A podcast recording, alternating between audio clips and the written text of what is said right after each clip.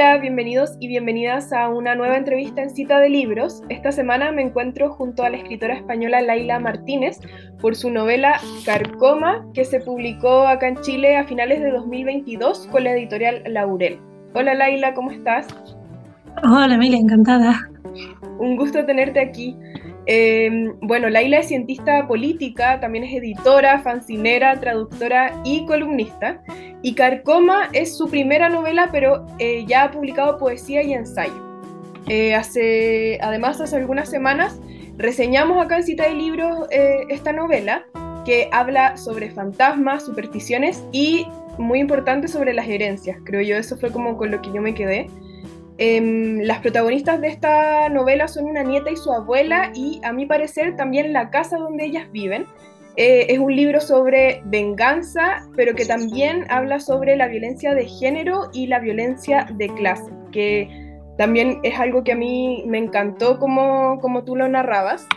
Y quería partir preguntándote eh, por tu relación eh, con y como por qué te interesaste hablar sobre la familia y sobre las herencias y con estos personajes que son muy particulares que a mí me encantaron porque no buscan ser mejor persona, sino que son eh, personajes que pueden ser como moralmente malos, malas en este caso. Eh, entonces, como, ¿por qué te interesaste en esos lazos familiares y en las herencias? Y yo creo que la, como que la propia institución de la familia ¿no? es, como, es fascinante porque es muy ambivalente. ¿no? Igual tiene lo mejor y lo peor. ¿no? Eh, es donde se dan las relaciones, se pueden dar ¿no? las relaciones más intensas y de cuidados y más significativas de tu vida y de amor ¿no? y de protección, pero también las más terribles, ¿no? o sea, eh, pues de, malos tratos, ¿no? de agresiones, de mucha violencia, eh, y además em, dentro de la propia de la misma familia, ¿no? para la misma persona puede las relaciones con unos o con otros, incluso con, la misma relación, ¿no? yo que sé, padre-hijo, e puede estar lastrada de, de, violencia y a la vez también de cuidados, ¿no? Son como eso y muy cargadas, ¿no? Son siempre relaciones muy cargadas que generalmente se, se alargan a lo largo de toda la vida, ¿no? A no ser que hagas como un esfuerzo de alejarte. Entonces, el, entonces claro, la, la, la, institución de la familia, ¿no? Que además es un tema tan literario, ¿no? Que se lleva escribiendo sobre ello pues desde que existe, desde que existe la escritura, ¿no? Eh, era como que me interesaba mucho y luego también quería contar, claro, la idea era también contar la historia de mi familia materna, mm. eh, de las mujeres de mi familia materna, entonces era, me parecía ideal como poder tratar ese, todo ese trauma, esa agresividad un poco latente, todos esos personajes también que son como muy cuestionables moralmente, ¿no? Y que hacen a veces cosas bastante terribles eh, y tratarlo dentro de, pues de, la, de mi propia historia familiar. Eso es muy interesante porque en los agradecimientos tú hablas de, tu abuela materna, eh, pero también acá en el libro hay algo que a mí me encanta en la literatura en general, que es cuando como que la realidad se mezcla también con las supersticiones y cuánto hay eh, en la cultura, también en la cultura popular, eh, las supersticiones están presentes también como en la vida cotidiana. este libro yo creo que es un libro de terror, eh, entonces obviamente aparecen fantasmas, aparecen eh, cosas que, que, son fantásticas, eh, pero cuánto hay también del, del, relato de cultura popular, el relato que viene desde tu abuela o quizás desde tu bisabuela, en, en, la realidad y en el libro. La, la verdad es que incluso la, la, parte como más mágica, ¿no? De los atados o las maldiciones eh, o las sombras, ¿no? En realidad es como la, la que más se, se parece a la, a la, real, ¿no? O lo que más, la que más tiene de, de, la, de, mi, de la propia historia de mi familia. También, sobre todo, muchas cosas de, del personaje de la bisabuela y de la abuela es, es muy parecido a, a, mi bisabuela y a mi abuela materna. Y claro, toda esta, todas estas tradiciones en la zona de donde, de donde son ellas, que es la, una zona del interior, de la meseta, que es una zona que siempre ha estado muy despoblada, muy, es una meseta es muy árida, muy llana. Eh, y esto es, es, como entre la meseta y los, es, la, como las estribaciones de la sierra. ¿no? Y siempre ha estado muy despoblada y ahora todavía más, ¿no? Porque pues la gente joven se va a las ciudades y, la población está muy envejecida y, y, muchas de esas creencias son como las creencias típicas de allí, ¿no? La cultura de la muerte, por ejemplo, de los aparecidos, ¿no? De toda esta idea de que se te, se te aparecen los familiares para, para decirte cosas, ¿no? Eso es algo que además incluso en las pelis de Almodóvar, que es de una zona de cerca, también sale, ¿no? En, en Volver, por ejemplo. Eh, entonces, claro, es, es, verdad que ahora se están ya perdiendo un poco, que es un poco como de la generación de mi abuela, de mi bisabuela sobre todo, y a partir de ella se ha perdido un poco. Pero claro, mi abuela, por ejemplo, que, que ya sigue viva, ¿no? Es muy, es muy habitual que sobre todo allí en la casa del pueblo te diga, te diga, no vayas, no vayas a la habitación que está, que está mi madre. Dijo, ¿cómo que está tu madre? Y claro, para ella es algo súper cotidiano. O lo de poner poner el cubierto y el sitio en la mesa a alguien que, que, que, está fallecido, ¿no? Y como está presente, o ir al cementerio, por ejemplo, a cuidar las tumbas y las lápidas, ¿no? Está como presencia constante de, de la muerte y también de la, pues de la, muy mezclada con el catolicismo también, ¿no? Como con las santas y, o sea, es, es como una mezcla de, de todo. Eh, para ellas es súper, claro, es, es, muy habitual, ¿no? No les resulta, a nosotros, yo, a nosotros otras ya nuestra generación lo ve más desde fuera, ¿no? y, pero para ellos era su, su, cotidianidad. O esta cosa, por ejemplo, que también aparece en el libro de enterrar a los muertos al revés, ¿no? Mm. que son una cosa muy terrible de, de castigo, ¿no? para, que, para que no volviesen. O sea, cuando alguien había sido muy malo en vida, su propia familia lo enterraba al revés para que no pudiese regresar, ¿no? y con un, con un castigo de ultratumba. Eso también, claro, ahora ya pues no se hace, pero, pero, la, pero mi abuela sí se acuerda ¿no? De verlo, sobre todo cuando ella era más pequeña. Entonces, claro, todo eso es muy, es, eso, ¿no? Es como la, la cotidianidad de ellas y, y también el, el, libro era un poco que, que, eso no se perdiese, ¿no? Que toda esa, esa magia como popular, muy de, muy andar por casa, porque se hacía con cuatro cosas que tuvieses en casa, ¿no? Eh, que como que tuviese ahí su sitio en el libro para que se recordase también. A mí me gusta mucho que la cultura popular esté en los libros. De hecho, eh, el año pasado salió un, un, libro de cuentos de un escritor chileno, Andrés Montero, que retoma también como todos esos ritos eh, más de campo chileno.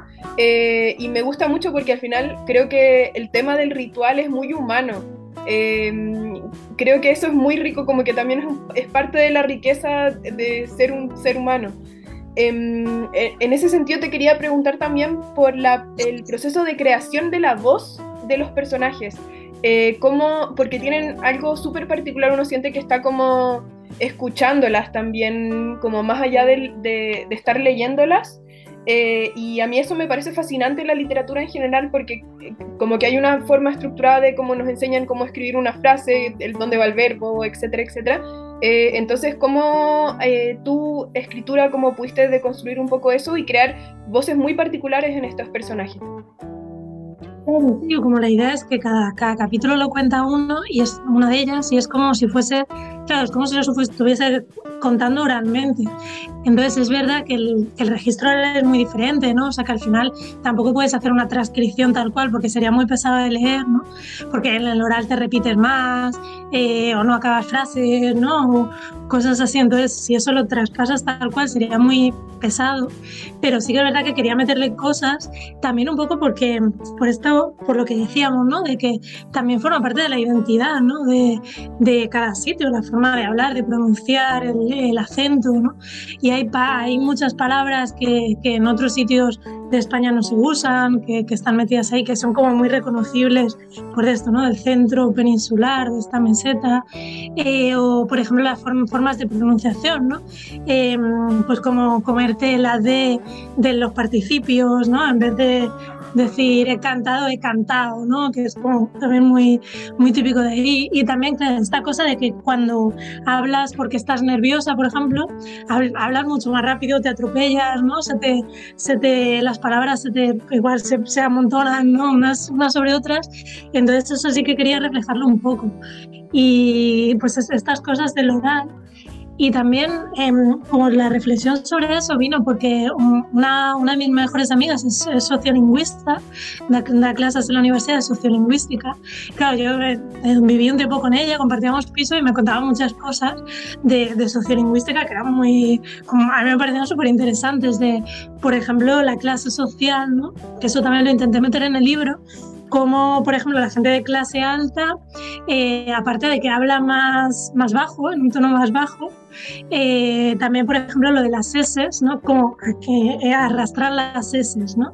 las S finales de las palabras como las hace más largas. Entonces eso también intenté meterlo, ¿no? O dice menos palabrotas por lo general, ¿no? Como la gente mayor, por ejemplo, también en sociolingüística, ¿no? Pues la gente mayor también dice más refranes generalmente, o más frases muletas así tipo, pues si Dios quiere, ¿no? Que, que ahora, pues de nuestra edad casi nos, nos dicen, ¿no? Pero entonces, claro, todo eso sí quiero intentar reflejar un poco por la cuestión de que, de que también se viese de dónde eran los personajes, ¿no? Y de que forma parte de tu, de tu identidad, tanto geográfica como de clase, como de género, por ejemplo, ¿no? Las mujeres también dicen mucho más, eh, piden mucho más gracias, o sea, piden mucho más disculpas, dan mucho más las gracias cuando hablan, ¿no? Que los hombres.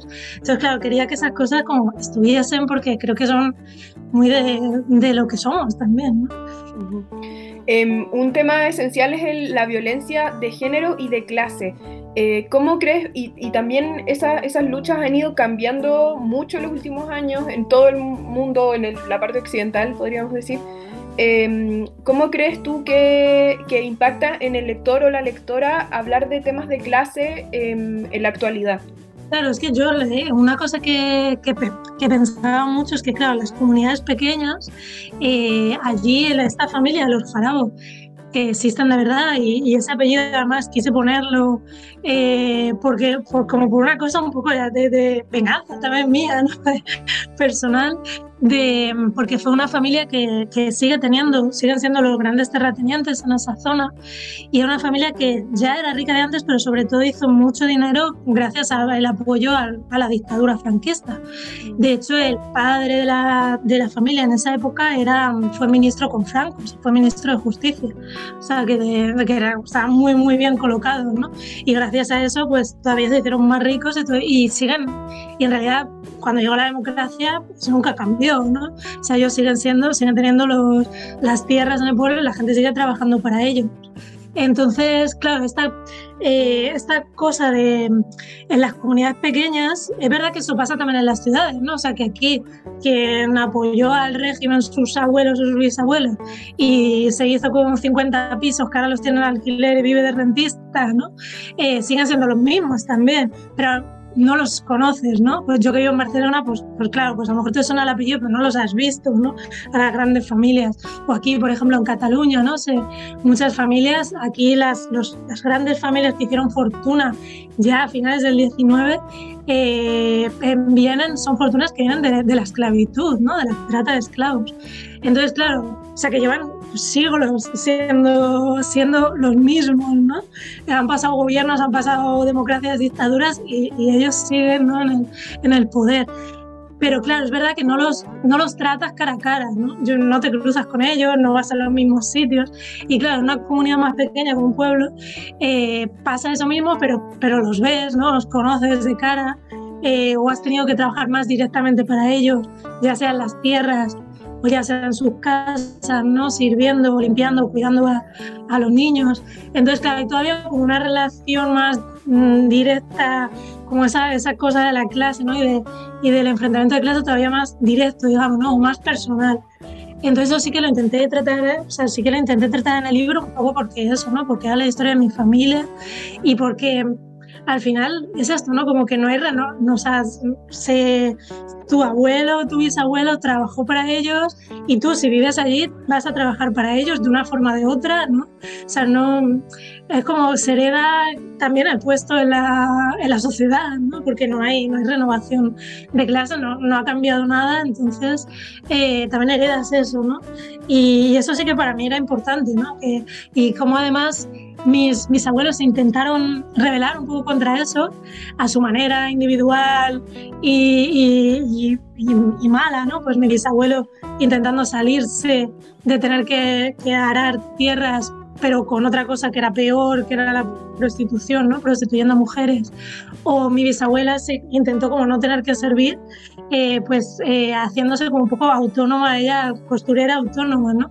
que ella sí que lo, lo, consiguió más, pero claro, todo su empeño de ellos dos era no, que no se repitiese lo mismo, ¿no? No, no servir al que han servido mis padres pero realmente luego mi abuela sí tuvo que hacerlo, ¿no? O sea, esta idea de que no se puede escapar, ¿no? Que también es una idea como muy presente en la novela, de que, de que es muy difícil realmente, a pesar de todos estos discursos que hay ahora, ¿no? Muy capitalistas, muy neoliberales de el esfuerzo, la meritocracia, en verdad, como ellos se esforzaron y no pudieron salir de ahí. O sea, no, no es tan fácil como que te esfuercen, ¿no? No es tan fácil como que estudies, eso te garantiza ya un puesto mejor, ¿no? O sea, es una estructura que lleva solidificada generaciones y, que, y de la que no, no vale simplemente con, como con el mérito individual.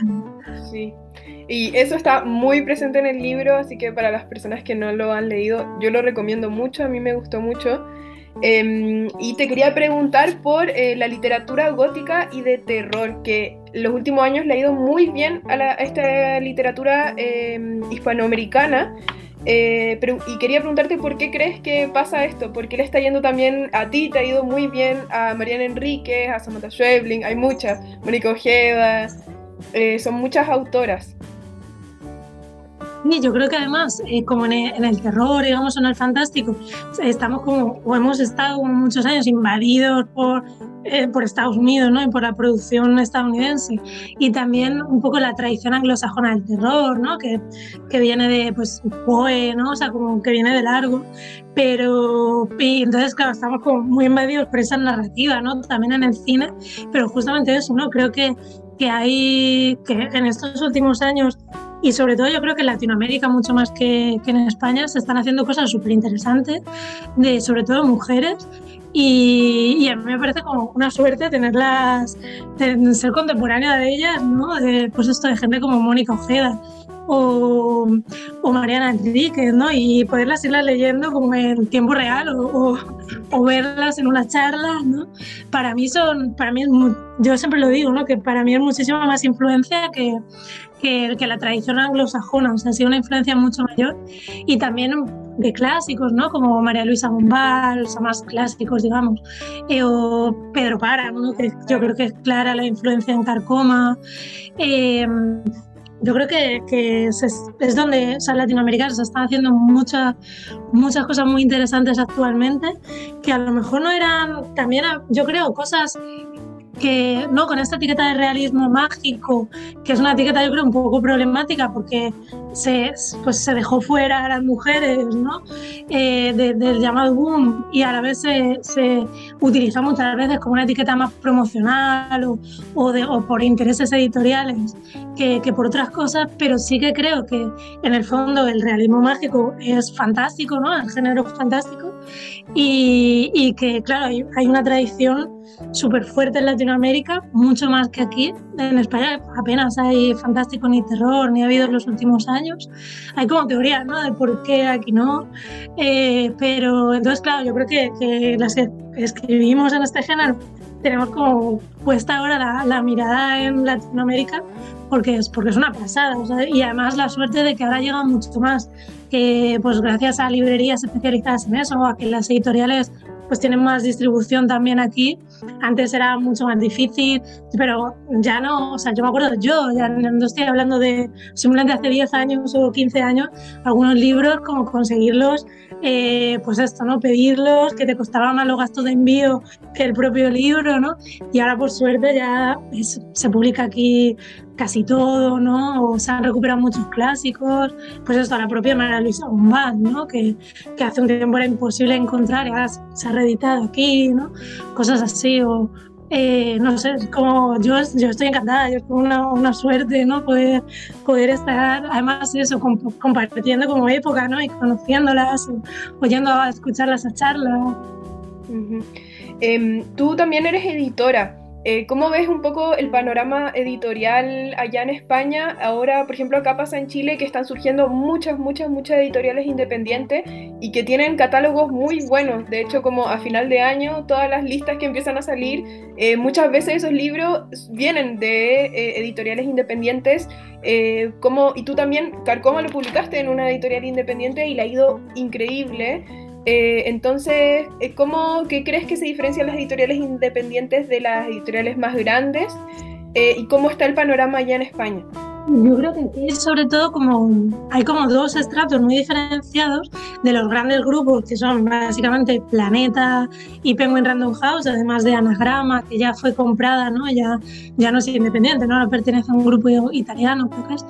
Y, y como abajo, como eh, muchas editoriales pequeñas que aquí yo creo que igual si tienen algunos años más, se hicieron pues siete, ocho años, una cosa así, eh, surgieron bastantes y como que en el medio casi no hay nada, ¿no?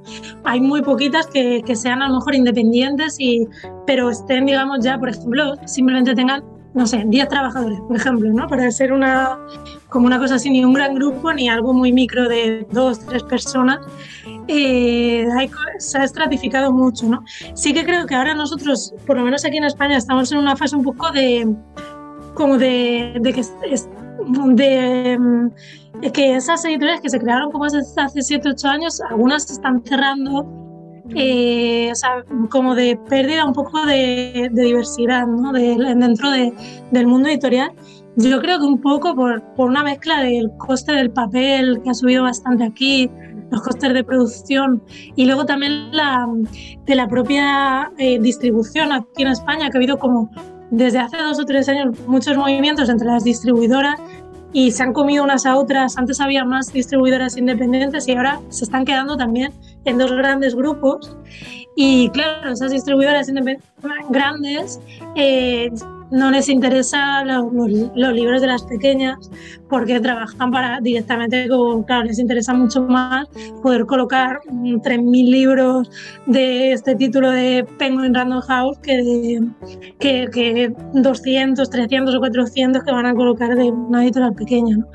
Pero, o sea, yo creo que aquí estamos ahora con un momento así mucho de cambio, pero jolín, aquí han hecho una labor muchas editoras pequeñas que la verdad es que sería eh, una pena que se perdiesen, ¿no? Porque, por ejemplo, de sacar a gente, a gente nueva, ¿no? Que es su primera novela, que es mucho más difícil que accedan a las editoriales grandes, ¿no? O de, o eso, ¿no? De rescatar, por ejemplo, autoras muy olvidadas. O aquí, por ejemplo, han rescatado mucho a las escritoras de, de los años 50 y 60 que habían quedado completamente, esa generación estaba completamente olvidada y que además habían escrito mucho eh, ya en su época, ¿no? Lo tuvieron muy difícil porque escribieron contra el franquismo desde una especie de exilio interior, ¿no? Eh, y tienen obras muy críticas eh, contra el régimen, ¿no? Y que apenas ya, claro, pues, fueron censuradas en su momento, ¿no? Y habían estado muy olvidadas y las han recuperado, ¿no? Entonces, es una pena que que, estos movimientos de, yo eso, yo he visto como en el último año que cerraban tres o cuatro editoriales, ¿no? Así de gente que conocía, de, editores que conocía y yo creo que eso está en un momento de cambio, pero, pero espero que puedan aguantar, ¿no? Porque, porque le, dan, le dan mucha más variedad, hacen un trabajo mucho más arriesgado también, claro, los grandes grupos juegan más a los seguros, ¿no? Pues tal, a fichar escritores que han vendido, ¿no? A a traducir a gente extranjera que ya sabes que en su país han vendido a tantos y las pequeñas son las que en realidad pueden arriesgar con narrativas más arriesgadas, con autores más nuevos. Mm, y que eso hace que también la, literatura sea más rica, creo yo. Así que ojalá, ojalá eh, puedan seguir existiendo y puedan seguir generando eh, libros y, traducciones y recuperación también de literatura. Eh, bueno, Laila, muchas, muchas gracias por esta entrevista y por estar hablando de, tu novela. como les comentaba, aquí en, a Chile llegó gracias a la editorial Laurel. Esta es la portada, es muy bonita también. eso, muchas gracias, Laila. Nada, vosotros, un placer.